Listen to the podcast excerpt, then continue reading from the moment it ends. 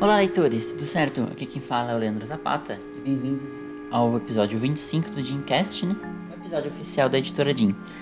Hoje a gente vai falar um pouquinho sobre Five Nights at Freddy's, ou FNAF, como é conhecido entre os fãs dos jogos, né? Que no caso, como eu falei, é uma franquia de jogos criadas pelo Scott, Car Scott Carlton, é um desenvolvedor independente né, dos Estados Unidos.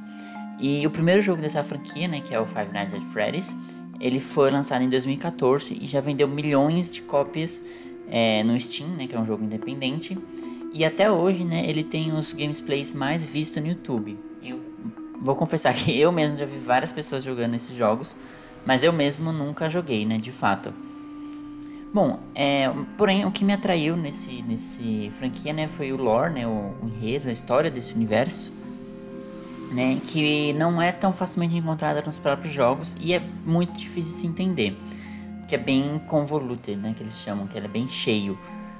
O, no caso, né, a história é contada em pequenas porções através de pequenos de papéis que tem colados nas paredes dos jogos durante o gameplay, é, ou você, sei lá, tem que digitar o número aleatório do telefone lá para sair uma mensagem, uma coisa bem, bem diferente, assim, uma coisa difícil de se encontrar. Né? E às vezes, mesmo você fazendo tudo isso, você não consegue é, ter essa. É, fazer essa informação aparecer. Né? Porque às vezes o algoritmo do próprio jogo não permite.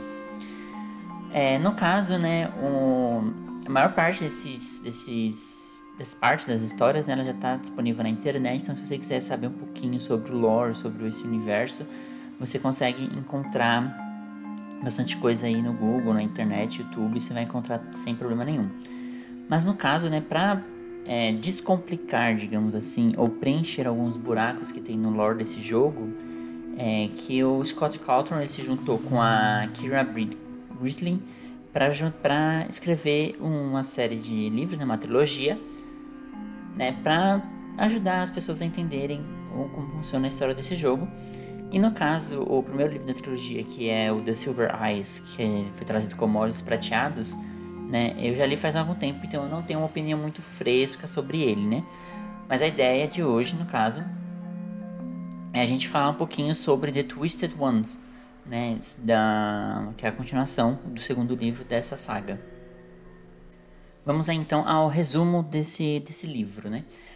Um ano após os eventos de Olhos Prateados, a gente reencontra Charlie, né, que agora ela é uma novata na Universidade de Robótica, que é um caminho muito parecido do, do seu pai, né, que é o Henry, que ele foi o criador dos animatrônicos é, que a gente conhece, o, o Fred, a Chica, o Foxy. Então é, ele é quem criou, e por causa dessa carreira dele foi que ele tirou sua própria vida.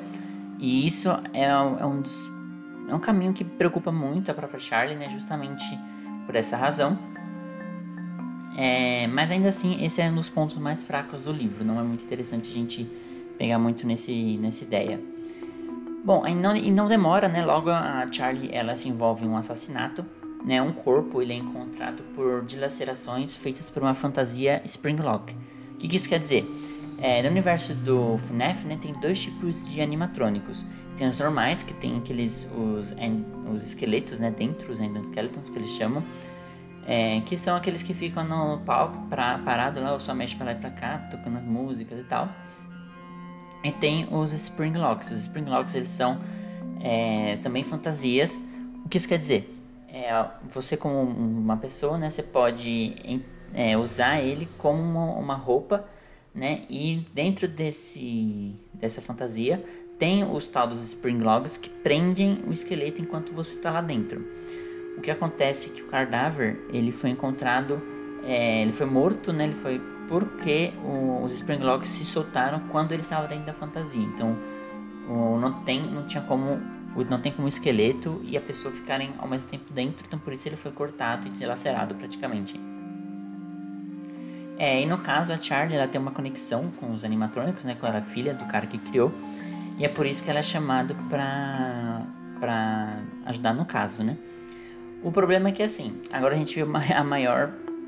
A pior coisa, a maior borrada desse livro, que é a Charlie, ela é convidada para analisar a cena do crime, só que não só ela mexe no corpo, ela mexe no corpo sem luva, ela se suja de sangue, ela tempera com evidência, então assim, ela mexe em tudo lá, e tudo isso acontece com a permissão da polícia. E isso acontece algumas vezes durante o livro.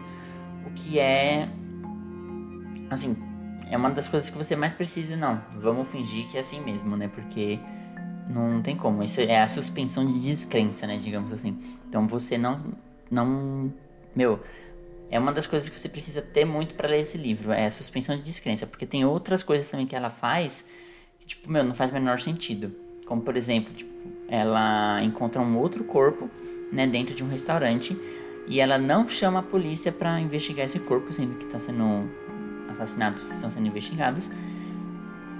E ela também, é, em algum momento da história lá, ela fala para os amigos dela: é, me deixa aqui na floresta que tá, os, os, animatrônicos do mal estão aqui, vou ficar por aqui mesmo sozinho, tá, eu vou atrás deles.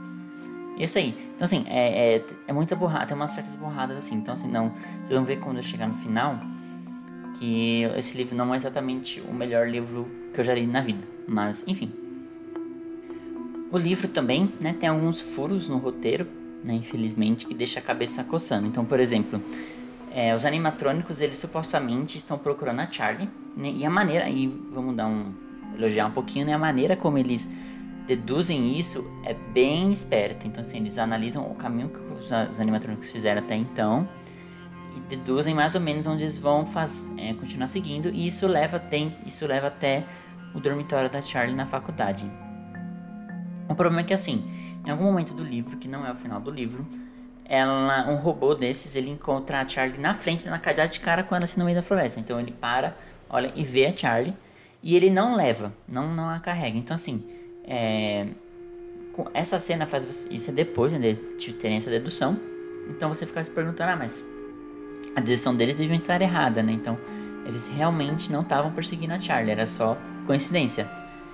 E no fim das contas, é verdade, eles realmente eram que queriam a Charlie, né? Eles queriam pegar a Charlie. Então a gente vai entrar um pouquinho mais de spoiler agora, galera. Então vamos tomar é, cuidado aí se você não leu, ou se você tiver a fim de ler. A gente vai entrar em spoiler agora, principalmente sobre o final do livro. A parte mais interessante do livro né, é o mistério de quem está controlando esses animatrônicos, quem libertou esses animatrônicos. É, mas isso não significa que a resolução disso salva o livro né, ou que isso torna um livro bom. Não, é só realmente a melhor parte desse livro.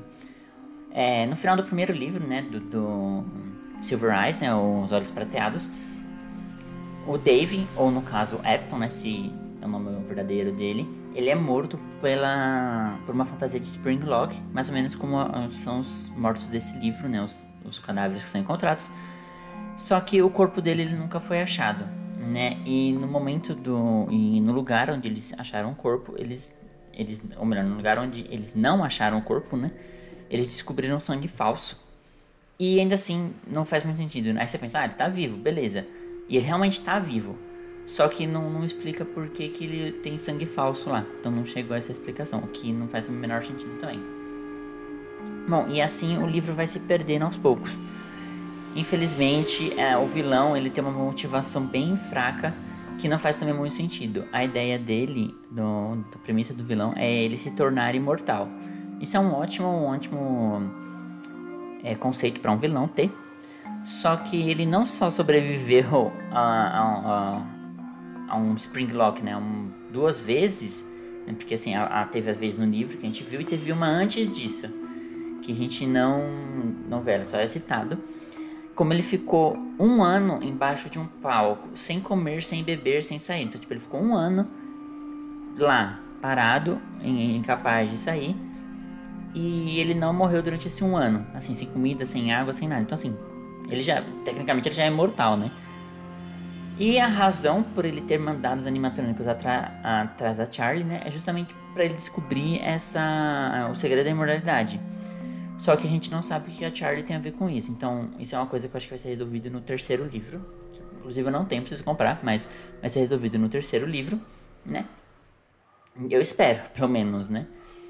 Mas de qualquer forma, acaba não dando uma boa finalização pro livro, uma boa motivação pro vilão da história fazer o que ele faz e matar várias pessoas.